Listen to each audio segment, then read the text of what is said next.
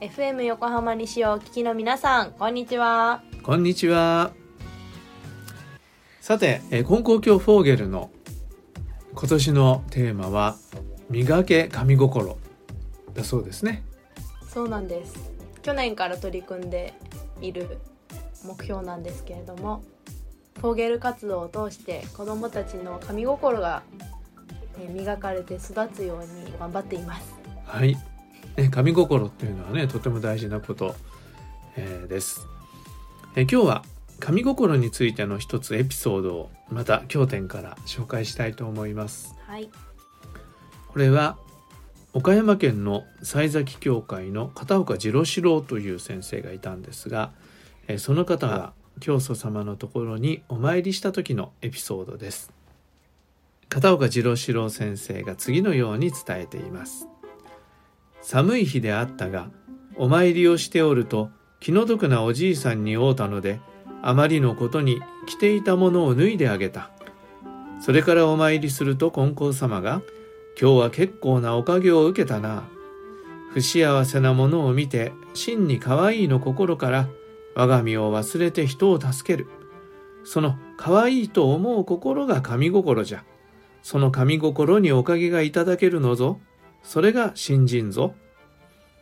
とおっしゃったが、おかげを受けた者はありがたいことを知っておるはずじゃから、神様の心になって不幸せなものを助けてやらねばならぬ。というお話なんですね。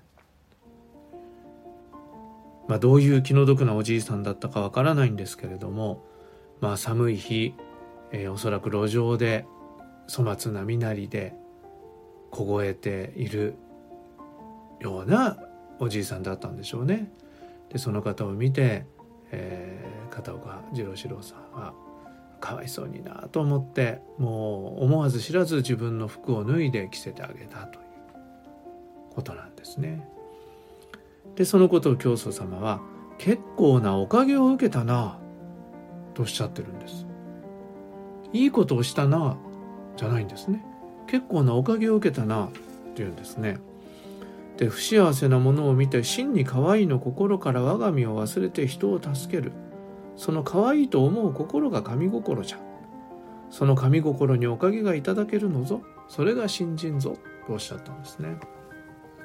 可愛いっていうのはまあ、えー、子供がね可愛い可愛いっていうのとは違って相手おじいさんですからね。そうではない。かわいそうになとか気の毒になっていうことなんですけど、ね、気の毒な人を見てかわいそうになって思う心が湧いてきたらそれは神心だって。でその神心で、ね、自分のことを、ね、我が身を忘れて人を助けるというそういうことができた。そのことをおかげを受けたなとおっしゃるんですね。だからこの心がね神心が湧いてくるっていうことがまずおかげなんだっていうことなんですよね。でそういう心が湧いてきたらおかげもいただける。自分も幸せになるっていうことなんです。いいことをしたからおかげが受けられるっていうことじゃないんですね。神心が自分の中で生まれてきてそしてまあ結果としていいことをねするわけですけどその神心が湧いてきたというそういうことがおかげでありそこにおかげも生まれてくるということをおっしゃってるんだと思うんですね。ね、子供たちにそういう心を育てていくっていうことがフォーゲルの願いとても大事なことだと思いますね。